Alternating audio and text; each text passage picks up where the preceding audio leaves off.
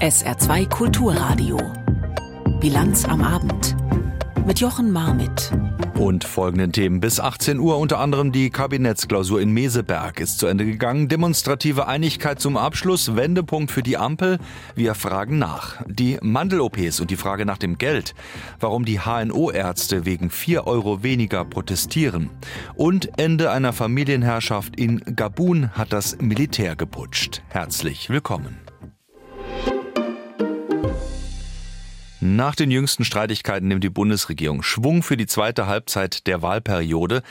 Dazu haben sie sich zu einer Klausurtagung auf Schloss Meseberg getroffen. Die ist nun zu Ende gegangen heute gegen Mittag und es zeigten sich die Koalitionspartner betont geschlossen haben sowohl zur Stimmung innerhalb der Koalition als auch zu konkreten Maßnahmen für ein Ankurbeln der deutschen Wirtschaft Position bezogen. Alter Wein in neuen Schläuchen, auf jeden Fall geräuschloser verpacken wollen sie das Ganze. Vera Wolfskamp. SPD, Grüne und FDP wollten nach der Sommerpause geräuschloser weiter regieren. Das hatten sich die drei Parteien nach dem harten Streit ums Heizungsgesetz vorgenommen. Aber dann verhakten sich FDP und Grüne bei der Kindergrundsicherung. Sie einigten sich erst kurz vor der Kabinettsklausur in Meseberg. Die begann dann auch mit einem Rüffel des Bundeskanzlers Olaf Scholz, SPD. Eine wichtige Klausur, ein gutes Miteinander. Und das ist im Übrigen auch etwas, was ich mir insgesamt für die Regierung wünsche. Wir haben eine sehr erfolgreiche Leistungsbilanz im letzten und diesem Jahr. Und es wäre natürlich gut, wenn alle mit ihren Kommunikationsstrategien dazu beitragen, die Kommunikationsstrategie für die Klausur war also gesetzt. Erstmal miteinander reden, bei der Aussprache in großer Runde, in Gesprächen am Rande und beim gemeinsamen Abendessen. Und dann das Erreichte nach draußen tragen. Vizekanzler Robert Habeck jedenfalls gab sich nach der Klausur alle Mühe, die oft schwierige Entscheidungsfindung der drei unterschiedlichen Partner ins rechte Licht zu rücken. Die Aufgabe dieser Regierung, und das hat, glaube ich, diese Tagung nochmal besonders ausgemacht, ist, zu verstehen, dass verschiedene Blickwinkel eine Stärke sind, dass man voneinander lernen kann und dass Kompromisse was Gutes sind, um die Mitte und die Handlungsfähigkeit stabil zu halten. Der Grünenminister spricht von einer lernenden Geschlossenheit. Längst haben SPD, Grüne und FDP ihre ursprüngliche Fortschrittskoalition zur Arbeitskoalition umgetauft. Nun klingt sie auch noch nach Werkstatt, zumindest bei Finanzminister Christian Lindner von der FDP. Wir sind eine Regierung, wo ähm, gehämmert, geschraubt wird. Das führt zu Geräuschen, wie Sie schon festgestellt haben, aber es kommt eben auch was raus. Wie zum Beweis legt das Kabinett nach dieser Klausur einige Beschlüsse vor. Dabei steht im Mittelpunkt, der schwächelnden Wirtschaft zu helfen. Verschiedene steuerliche Erleichterungen sollen die Unternehmen um sieben Milliarden Euro jährlich entlasten. Bundeskanzler Scholz erhofft sich viel davon. Wir haben eine Situation, in der das Wachstum nicht so stark ist, wie wir uns das wünschen. Deshalb wollen wir mit diesen Maßnahmen auch dazu beitragen, dass es ein größeres Wachstum gibt und dass wir die Unternehmen dazu ermutigen, jetzt Investitionen zu tätigen. Außerdem verspricht die Regierung, Bürokratie für alle abzubauen. Zum Beispiel muss man künftig Belege für die Steuer weniger lang aufbewahren und bei Hotels keine Meldescheine mehr ausfüllen. Und bei der Digitalisierung soll es vorangehen, in der Verwaltung und bei der elektronischen Patientenakte. Wichtige Entscheidungen, sagt der Bundeskanzler und schiebt sicherheitshalber noch einen Appell an seine Regierung hinterher. Wir werden hämmern und klopfen, aber mit Schalldämpfer. Wie schon oft endet eine Klausur auf Schloss Meseberg in harmonischer Einigkeit. Doch längst sind nicht alle potenziellen Streitthemen geklärt, was die Strompreise für die Industrie angeht oder den Umgang mit steigenden Mieten zum Beispiel, da wird sich zeigen, wie dicht die politischen Schalldämpfer halten. Also, wir wissen, es sieht gerade bescheiden aus für die deutsche Wirtschaft. Rezession haben wir derzeit keine. Es braucht aber mehr Schwung. Kann das beispielsweise der Zehn-Punkte-Plan liefern, der von der Ampelregierung nun vorgelegt worden ist? Im Saarländischen Rundfunk hat Martin Schlechter von der Vereinigung der Saarländischen Unternehmensverbände dazu eine erste Einschätzung gegeben. In den Beschlüssen ist manch Gutes drin. Das lässt hoffen, dass die Bundesregierung nun endlich den Ernst der Lage erkannt hat und auch ins Handeln kommt. Das ist natürlich das Wesentliche. Das, was wir lesen können, macht Mut. Ich habe den Eindruck, dass die wesentlichen Probleme adressiert werden. Die Wettbewerbsfähigkeit und damit auch das Fundament von Wohlstand und Sozialstand bröckelt seit vielen Jahren und die Unternehmen haben viele Sorgen. Sie leiden extrem unter Fachkräftemangel. extrem hohe Energiekosten, wir sehen hohe Rückstände beim Thema Digitalisierung und wir leiden unter langsamen Planungsprozessen. Und jetzt haben wir einige Bausteine gesehen, die genau auf diese Probleme abstellen sollen und hoffen, dass das auch wirklich zügig umgesetzt wird. Also zügig umsetzen, so die Forderung und politisch bitte schlagkräftig dann auch als eine Stimme handeln, das wäre auch schön. Ist das nun der Schub, den wir schon länger fordern? Fragen wir doch den Politikwissenschaftler Dirk van den Boom.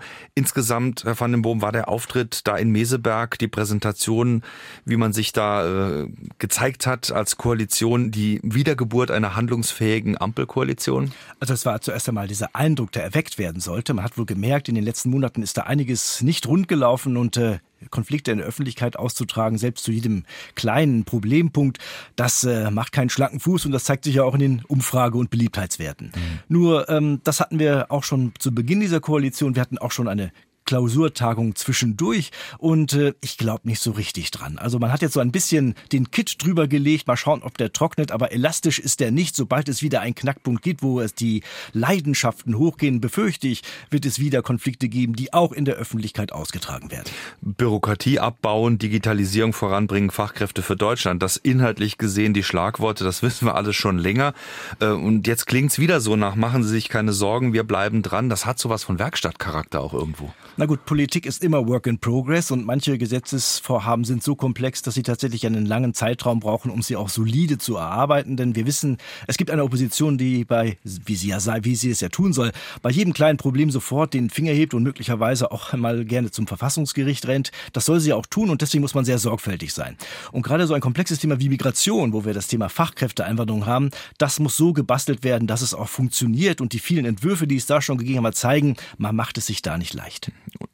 Zum allgemeinen Umgangston hat Finanzminister äh, Christian Lindner von der FDP dann noch gesagt, Zitat, wir sind eine Regierung, wo gehämmert und geschraubt wird, das führt zu Geräuschen, aber es kommt auch etwas dabei raus. Finden Sie, ist das ein schönes Bild oder ein bildlicher Nachweis für Geknaupe? Das Problem ist, dass dieses Hämmern eben doch sehr laut gewesen ist und sehr viele mitgehämmert haben, auch manche, die gar keinen Werkzeugkasten neben sich stehen haben, einfach nur um guten Ratschlag zu geben. Und glaube ich, das ist das Problem. Die Tat und Weise, wie hier öffentlich diskutiert wird und wie das Hämmern Jahren rüberkommt, ist eben negativ und daran muss sich die Ampel schon auch ein bisschen messen lassen. Die Einigkeit, die gemeinsame staatspolitische Verantwortung, die man vor zwei Jahren beschworen hat, die muss wiedergefunden werden. Wenn diese Klausurtagung dazu einen Beitrag leistet, gut, noch glaube ich es nicht. Olaf Scholz hat gesagt, äh, mit Schalldämpfer würde man hämmern. Das habe ich anders gehört, das haben viele anders gehört. Wenn er jetzt den Schalldämpfer draufgeschraubt hat, bin ich dafür sehr dankbar. Aber ich werde jetzt nochmal ganz genau hinhören müssen, ob das auch stimmt ich frage mich manchmal auch selbst als Journalist, berichten wir zu kritisch äh, über die Koalition? Immer steht der Streit im Vordergrund oder ist das wirklich so? Also das Problem ist ja, dass die Koalitionäre selber den Streit in den Vordergrund äh, schieben und gar nicht das, was sie möglicherweise an guter Arbeit leisten, so richtig nach außen propagiert wird. Sobald man mal etwas Schönes hat, wie das 49-Euro-Ticket, wird es ja sogleich wieder zerredet, wenn der Nächste das Tempolimit fordert. Das heißt, hier werden ja dauernd neue Schlachtfelder eröffnet und daran ist die Koalition zu einem guten Teil selber mitschuld. Sie sagen als Fazit so richtig dran glauben, tun Sie noch nicht. Äh, Industriestrompreis als Beispiel. Die Debatte geht weiter. Man hat sich noch nicht geeinigt. Ähm, steht uns da eigentlich der nächste große Krach? Steht er schon vor der Tür? Ich glaube, die alten Krache sind noch gar nicht abgearbeitet. Die Kindergrundsicherung mit einer kleineren Summe als erwartet muss ja erstmal ins parlamentarische Verfahren. Und da haben bereits einige angekündigt, dass sie da nochmal den Finger erheben werden. Ich glaube, da kommt noch einiges auf uns zu. Also kein Wendepunkt. Nein sagt der Politikwissenschaftler Dirk Vandenboom hier in der Bilanz am Abend auf SA2 Kulturradio. Und wir bleiben bei dem, was die Ampelkoalition auch mit auf den Weg bringt. Es geht um den zentralen Bestandteil der Digitalgesetze jetzt, und zwar um die elektronische Patientenakte. Hier sollen Arztbriefe, Röntgenbilder oder Laborwerte landen, und das soll eigentlich für alle Menschen möglich sein, es sei denn, man widerspricht aktiv. Für Patientinnen und Patienten werden sich durch die Digitalisierung dann auch Änderungen beim Arztbesuch und bei der Verschreibung von Medikamenten ergeben. Und mit Einführung der elektronischen Patientenakte sollen die Versicherten künftig auch eine vollständige, weitgehend automatisch erstellte digitale Medikament Medikationsübersicht beispielsweise dann erhalten. Birte Sönigsen. Der Gesundheitsminister verfolgt damit das Ziel, dass im übernächsten Jahr 80 Prozent der Versicherten die elektronische Patientenakte nutzen. Bisher ist es gerade mal rund ein Prozent. Lauterbach ist überzeugt, dass alle sehr schnell den Nutzen einer digitalen Akte erkennen werden. Es gibt also keine Anhaltspunkte, dass es anders sein könnte. Durch die digitale Akte sollen alle besser medizinisch versorgt werden können. Wenn Ärztinnen und Ärzte direkt auf alle Laborwerte oder Röntgenbilder zugreifen, müsste nicht mehr doppelt Blut abgenommen oder geröntgt werden. Auch gefährliche Wechselwirkungen von Medikamenten könnten so ausgeschlossen werden. Im Notfall könnte das sogar Leben retten. Wer sich trotzdem gegen die Akte entscheidet, hat Nachteile, sagt der Minister. Natürlich haben sie dann eine schlechtere Versorgung, weil die Befunde dann bei ihnen nicht in der Komplettheit und auch in der Geschwindigkeit, also in den Behandlungsprozess einfließen, wie das für andere der Fall ist. Wer kein Smartphone hat oder sich nicht aktiv um die digitale Akte kümmern will, kann sie trotzdem nutzen. Auch in diesem Fall haben Medizinerinnen und Mediziner Zugriff auf die elektronische Patientenakte. Aus Sicht des Bundesdatenschutzbeauftragten Ulrich Kälber gibt es aber gerade in diesen Fällen noch einige ungeklärte Fragen, etwa wie Patientinnen und Patienten bestimmte Daten sperren können. Die Daten aus der elektronischen Patientenakte könnten in Zukunft auch pseudonymisiert für die Forschung genutzt werden. Auch hier müssten Patientinnen und Patienten wieder aktiv widersprechen, wenn sie das nicht wollen. Denn mit einem weiteren Gesetz will Lauterbach dafür sorgen, dass die Wissenschaft und Unternehmen Gesundheitsdaten besser für ihre Forschung nutzen können. Dafür sollen sie auch auf Datenbanken zugreifen können, die es schon gibt, etwa das Krebsregister oder Daten der Krankenkassen. Es ist eigentlich nur ein kleiner Beitrag, 4 Euro. Um diesen Satz hat der gemeinsame Bundesausschuss für dieses Jahr die Vergütung von Mandel-OPs bei Kindern gesenkt. Doch das führt deutschlandweit zum sogenannten 4-Euro-Streik, und zwar der niedergelassenen HNO-Ärzte, die deshalb keine Mandel-OPs bei Kindern mehr durchführen. Die Folgekinder müssen sehr lange warten, bis sie einen OP-Termin bekommen können. Das bedeutet mindestens eine überflüssige gesundheitliche Belastung. Dr. Matthias Heinz unterstützt diesen Protest. Er ist Landesvorsitzender der HNO-Ärzte im Saarland mit Praxis in Dillingen. Herr Heinze, erstmal zu den 4 Euro. Die sind es ja wohl nicht, dass Sie in Streik treten, oder? Nein, ich denke mal, die vier Euro waren so der Tropfen auf den heißen Stein, die letztendlich der letzte Auslöser war, um das System mal zu überdenken. Also letztendlich haben wir hier eine Protestmaßnahme in Gang gesetzt, um auf die chronische Unterfinanzierung im Rahmen der ambulanten Operation, insbesondere bei Kindern im HNO-Bereich, aufmerksam zu machen. Mhm. Wie erklären Sie sich dann, dass das nun in diesem Fall bei den Mandel-OPs um vier Euro gesenkt worden ist? Was ist der Grund dafür?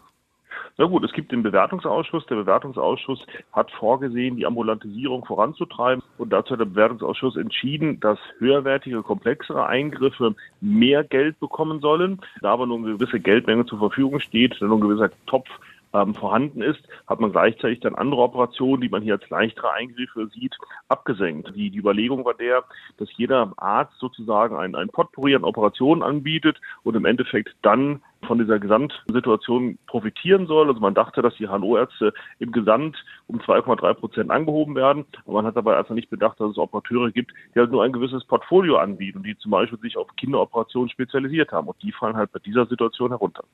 Dazu kommt Mandel-OP. Erstmal so für den Laien hört sich so ein bisschen nach Standard an äh, und wenig gefährlich. Da sind Sie aber anderer Auffassung. Ja gut, also es geht hier um ambulante Operationen. Die klassische Mandeloperation, die Tonsilektomie ist davon nicht betroffen. Da geht es um die Entfernung der Rachenmandel, der Polypen oder halt die Verkleinerung der Gaumenmandeln. Ähm, das ist nicht ungefährlich. Das heißt, wir reden von Operationen bei kleinen Kindern. Also das, das Alter liegt zwischen zwei und vier bis fünf Jahren. Und das ist eine Operation am Atemweg. Diese Operationen können nachbluten. Und Sie können sich vorstellen, wenn Sie ein zweijähriges Kind operieren am Atemweg, das nachblutet, das kann höchst dramatisch werden. Jetzt gibt es auch in den vergangenen Jahren immer weniger niedergelassene Ärzte, die überhaupt diese Art von Operationen anbieten. Ähm, warum ist das schon seit Jahren so? Na gut, also das ist letztendlich das, was wir dann sehen als Konsequenz aus der chronischen Unterfinanzierung, dass es immer weniger Operateure gibt, die sich vorstellen können, diese Operation anzubieten. Wir haben nochmal Zahlen erhoben vom Berufsverband. Wir sehen eine Absenkung allein in den letzten Jahren von 2019 bis 2022 um fast 50 Prozent. Ja, und das betrifft nicht nur die Anzahl Operationen, das betrifft auch die Operateure, die einfach um 50 Prozent aufgehört haben. Ne? Und hier ist das Problem zu sehen, diese Operation ist chronisch unterfinanziert und deswegen hören die Leute auf, das durchzuführen, das zu tun. Also wirtschaftlich gesehen äh, gibt es da wenig Anreiz. Äh, was wäre denn Ihrer Meinung nach der Anreiz, den es da jetzt brauchen würde? Na gut, also wir sind ja als, als Arzt auf gewisse Art und Weise Unternehmer. Und wenn Sie dann ein Unternehmen führen, ich habe auch laufende Kosten. Ja? Also wenn ich jetzt im OP stehe, steht meine Praxis erstmal per se leer und die Praxiskosten laufen trotzdem weiter. Und ähm, wenn ich dann sage, ich möchte eine Operation anbieten, muss ich das unter Voraussetzung tun, dass ich auch letztendlich meine, meine Kosten, die im Tagesverlauf entstehen, decken kann. Und das ist bei dieser Operation einfach nicht mehr möglich. Deswegen müssen wir den Krankenkassen ins Gespräch kommen und müssen sagen, dass wir über Selektivverträge die Vergütung deutlich anheben, dass den Kollegen Anreiz gegeben wird, eine solche Operation anzubieten. Aber ausbaden müssen es erstmal im Moment auch die Kleinsten. Sie haben es ja gerade vorhin gesagt, wer davon betroffen ist. Wäre das nicht vielleicht auf eine andere Art äh, regelbar, wenn man ins Gespräch kommen will, als eben die Kinder warten zu lassen, zum Teil über Monate? Na, ich glaube, das Problem liegt wieder in, in, in einer anderen Richtung. Ja, also ich habe es eben dargestellt. Die Zahlen der Operateure und auch die Zahlen der angebotenen Operationen sinken einfach aufgrund der chronischen Unterfinanzierung. Und das Problem liegt nicht daran, dass wir jetzt noch zusätzlich in den Protest getreten sind. Im Übrigen betrifft das nicht nur die niedergelassenen Ärzte, das betrifft ja auch die Krankenhäuser. Das heißt, der ursprüngliche Beschluss zum Protest war nicht nur vom Deutschen Berufsverband der Hals-, Nasen-, Ohrenärzte, der war auch von der Deutschen Gesellschaft für Hals-, Nasen-, Ohrenheilkunde, die halt Chefärzte, Kliniken etc. vertritt gegeben. Der Grund war, die Operationen sind seit Jahren unterfinanziert, deswegen gibt es immer weniger Operateure, die das anbieten können und deswegen haben wir mittlerweile die Wartezeiten. Natürlich werden weiterhin dringliche Operationen durchgeführt und der Protest hat das Ganze in gewisser Art und Weise verschärfen müssen, ja. Der Ärger bei den HNO-Ärzten. Wir haben gesprochen mit dem Landesvorsitzenden der HNO-Ärzte im Saarland, Matthias Heinze. Hier in der Bilanz am Abend auf SA2 Kulturradio. Weitere Nachrichten des Tages mit Peter Weizmann. Gegen Bayerns Vizeregierungschef Aiwanger gibt es weitere Vorwürfe des Antisemitismus. Ein ehemaliger Mitschüler wirft Aiwanger vor, in seiner Schulzeit mehrfach den Hitlergruß gezeigt zu haben. Zudem soll Aiwanger häufig judenfeindliche Witze erzählt haben. Der Bild sagte Aiwanger, er könne sich nicht erinnern, dass er so etwas gemacht habe. Der bayerische Landesvorsitzende der Freien Wähler steht seit Tagen in der Kritik, weil er als Schüler ein antisemitisches Flugblatt verfasst haben soll. Ermittler aus mehreren Ländern haben in Deutschland das Schadsoftware-Netzwerk Qbot zerschlagen. Laut BKA befand sich die Serverinfrastruktur in Deutschland. Die Betreiber und Administratoren seien bislang unbekannt. Gegen sie wird unter anderem wegen des Verdachts auf gewerbsmäßige Erpressung ermittelt. Qbot galt als eines der gefährlichsten Schadprogramme weltweit. Es wurde über Anhänge von E-Mails und gefälschte Hyperlinks verbreitet. Qbot übernimmt befallene Computer und verschlüsselt anschließend die Daten. Die Caritas im Bistum Trier kritisiert die Absicht der Bundesregierung, im kommenden Jahr weniger Geld für die Beratung von Flüchtlingen bereitzustellen. Die Migrationsreferentin Kast äußerte die Befürchtung, künftig rund einem Drittel weniger Menschen helfen zu können. Im vergangenen Jahr habe die Caritas Trier mehr als 2000 Flüchtlinge aus Syrien, Afghanistan oder der Ukraine beraten. Die Bundesregierung will das Programm für die Beratung und Betreuung ausländischer Flüchtlinge im nächsten Jahr um 218 Millionen Euro verringern. Zur Caritas im Bistum Trier gehören auch große Teile des Saarlandes. Die WHO warnt vor einer mangelnden Behandlung von vernachlässigten Tropenkrankheiten in Afrika. Laut der Weltgesundheitsorganisation sind rund 99 Millionen Menschen auf dem Kontinent von einer solchen Unterversorgung bedroht. Dazu gehören unter anderem parasitäre Erkrankungen wie die Flussblindkrankheit. Nach WHO-Angaben fehlt in 26 afrikanischen Staaten Geld für Maßnahmen gegen die Krankheiten. Es gebe aber auch Fortschritte, zum Beispiel bei der Bekämpfung von Lepra. Nach Angaben der WHO ist die Krankheit in Afrika mittlerweile so gut wie ausgerottet. Der indische Mondrover Pragyan hat Schwefelvorkommen auf der Oberfläche des Erdtrabanten bestätigt. Wie die indische Raumfahrtbehörde mitteilt, sind die entsprechenden Messergebnisse eindeutig. Es ist das erste Mal, dass Schwefel auf dem Mond nachgewiesen werden konnte. Außerdem wurden unter anderem auch Vorkommen von Aluminium und seltenen Erden wie Silizium und Mangan entdeckt. Der Mondrover war vergangenen Mittwoch auf dem Mond gelandet. Er soll in den zwei Wochen seiner Mission Teile des Erdtrabanten vermessen und Fotos sowie wissenschaftliche Daten übermitteln. Die Ukraine kann auf eine Ausweitung der europäischen Ausbildungsmission für ihre Streitkräfte hoffen. Der EU-Außenbeauftragte Josep Borrell schlug beim EU-Verteidigungsministertreffen im spanischen Toledo vor, bis Ende des Jahres 40 statt 30.000 ukrainische Soldatinnen und Soldaten in der EU auszubilden. Auch die Militärausgaben insgesamt sollen gesteigert werden, so die bisherigen Beschlüsse. Kritik gab es aber dennoch auch intern. Stefan Überbach. Zu wenig, zu spät, zu zögerlich. Vor allem aus den baltischen Staaten kommt Kritik am Munitionsnachschub für die Ukraine. Eine Million Artillerie- und Flugabwehrgeschosse innerhalb eines Jahres hatte die EU versprochen, ist davon aber noch weit entfernt. Wir alle könnten mehr tun, wir alle könnten besser sein, sagt Inara Myrnice, die Verteidigungsministerin aus Lettland. Und ihr estnischer Amtskollege Hanno Pevkur verweist darauf, dass die EU bisher weniger als ein Viertel der versprochenen Munition tatsächlich geliefert hat. Er ruft die Mitgliedstaaten dazu auf, eigene Vorratslager erneut zu durchforsten, alte Geschosse zu modernisieren und bei Drittstaaten einzukaufen. Ansonsten würden in der Ukraine weitere Menschen ihr Leben verlieren.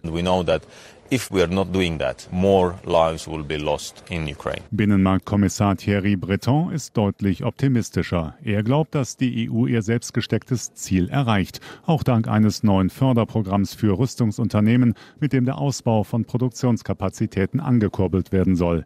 Europa müsse in der Lage sein, jedes Jahr mehr als eine Million Geschosse herzustellen, auch um die eigenen Vorräte wieder aufzufüllen. We are now in the process to finalize wir sind dabei, über die Anträge aus den Mitgliedstaaten zu entscheiden und ich bin sehr zuversichtlich, dass wir die Kapazitäten drastisch aufstocken und unsere Zusagen an die Ukraine einhalten können. Damit die EU der Ukraine dauerhaft Unterstützung garantieren kann, will Chefdiplomat Josep Borrell den Europäischen Friedensfonds, aus dem ein Großteil der Rüstungslieferungen und Ausbildungsmissionen finanziert wird, kräftig aufstocken. Er denkt in den nächsten vier Jahren an bis zu 20 Milliarden Euro extra, damit damit die Hilfe weitergehen kann. Jetzt, nach dem Krieg, beim Wiederaufbau und um die Sicherheit der Ukraine zu garantieren. It has to continue now, it has to continue after the war, whatever happens. Uh. Deutschland, Frankreich und andere Staaten haben bereits grundsätzlich ihre Unterstützung signalisiert. Wo das Geld im Einzelnen herkommen soll, muss allerdings in Zeiten knapper Kassen noch geklärt werden. Denkbar wäre unter anderem, Mittel aus dem regulären EU-Haushalt umzuschichten. Offen ist auch, ob Ungarn die Aufstockung mitträgt. Das Land blockiert schon seit längerem die Auszahlung von 500 Millionen Euro an die Ukraine, weil Kiew eine ungarische ungarische Großbank als Kriegsunterstützer führt. Beim Rest der EU hält sich das Verständnis für die Regierung Orban in engen Grenzen. Auch Ungarn muss verstehen, sagt Estlands Verteidigungsminister Pevkur, dass dieser Krieg entscheidend ist für die Zukunft von Europas Sicherheit. Also Hungary has to understand that this war at the moment defines also the future of uh, European security. Sorgen macht der Europäischen Union die Putschserie in Afrika. Chefdiplomat Borrell befürchtet, dass auch die Machtübernahme Machtübernahme durch die Armee in Gabun die Instabilität der Region noch einmal erhöht. Gegen die Militärführung in Niger und ihre Unterstützer sind Sanktionen im Gespräch. Eine entsprechende deutsch-französische Initiative könnte schon morgen beim Treffen der EU-Außenministerinnen und Minister offiziell auf den Weg gebracht werden. Und damit sind wir beim Putsch im zentralafrikanischen Gabun. Dem bisherigen Amtsinhaberpräsidenten Bongo wird Hochverrat vorgeworfen von den Putschisten. Hochrangige Offiziere haben das heute Morgen im Staatsfernsehen mitgeteilt. Unmittelbar vor dem Militärputsch hatte ja die nationale Wahlbehörde Bongo zum Sieger der Wahlen vom vergangenen Samstag erklärt. Der 64-Jährige könnte sich damit eine dritte Amtszeit sichern. So sah es aus. Seine Familie regiert das ölreiche Gabun schon seit nun über 55 Jahren. Antje Dikans über die aktuelle Lage. Er soll der neue Präsident sein. Militärs und Sicherheitskräfte tragen Brice Oligui Nguema auf ihren Händen und lassen ihn hochleben. Bisher war er Chef der Republikanischen Garde und damit im engsten Umfeld des bisherigen Präsidenten Ali Bongo. Doch am Morgen hatten Putschisten im staatlichen Fernsehen Gabuns verkündet, dass die Regierung abgesetzt sei. Die nationale und internationale Gemeinschaft wird informiert, dass Ali Bongo unter Hausarrest steht. Er ist zusammen mit seiner Familie und hat ärztliche Versorgung. Kurz darauf meldete sich auch der bisherige Präsident. Ein Video zeigt ihn in einem weißen Lehnstuhl. Er ruft seine Unterstützer zur Hilfe auf. Ich bin Ali Bongo Ondimba, Präsident von Gabun, und ich schicke eine Botschaft an all meine Freunde auf der ganzen Welt. Werdet laut, werdet laut. Unter der Bevölkerung in Gabun scheint er jedoch nicht mehr viele Unterstützer zu haben. Hunderte Leute strömten auf die Straßen der Hauptstadt Libreville, um das Ende der Ära Bongo zu feiern. Am Wochenende hatte Gabun gewählt. Ali Bongo strebte eine dritte Amtszeit an. Kurz vor dem Putsch verkündete die zuständige Behörde, dass er mit fast 65 Prozent der Stimmen gewonnen habe. Doch die Opposition hatte schon während der Wahl von Betrug gesprochen, weil Stimmzettel fehlten und die Regierung vor Schließung der Wahllokale eine landesweite Ausgangssperre verhängte. Das machten auch die Putschisten am Morgen in ihrer Ansprache zum Thema. Aussi, force est d'admettre wir müssen feststellen, dass die Wahlen nicht die Ansprüche einer freien Abstimmung erfüllt haben. Außerdem hat der unverantwortliche und unvorhersehbare Regierungsstil dazu geführt, dass es kaum noch Zusammenhalt unter der Bevölkerung gab. Das Land drohte ins Chaos zu stürzen. Der Bongo-Clan hatte Gabun mehr als fünf Jahrzehnte regiert. Die Erdöl- und Gasvorkommen machten die Familie reich, während ein großer Teil der Bevölkerung in Armut lebt. Das löste vor allem bei der Jugend im Land zunehmend Unmut aus. Sie forderte vor der Wahl einen Machtwechsel. Ali Bongos Vater Omar war einst mit Unterstützung Frankreichs an die Macht gekommen. Die Kolonialmacht hatte danach lange schützend ihre Hand über die Familie gehalten. Der Sprecher der französischen Regierung sagte, die Weiterentwicklung in Gabun werde jetzt genau beobachtet. La France condamne Frankreich verurteilt den Militärputsch in Gabun. Wenn gesicherte Ergebnisse der Wahlen feststehen, sollten sie respektiert werden. Auch in anderen früheren französischen Kolonien hat es in den vergangenen Jahren Umstürze gegeben, zuletzt noch in Niger. Damit noch nach Nordamerika. Dort geht es wieder los. Hurricanes ziehen auf. Diesmal ist es Idalia. Mit Wucht geht es über den Golf von Mexiko wohl auf die Westküste Floridas. Inzwischen hat der Sturm auch die Stufe 3 von 5 erreicht. In den nächsten Stunden dürfte er weiter an Stärke gewinnen. Einige Inseln waren bereits betroffen. Katrin Brandt berichtet.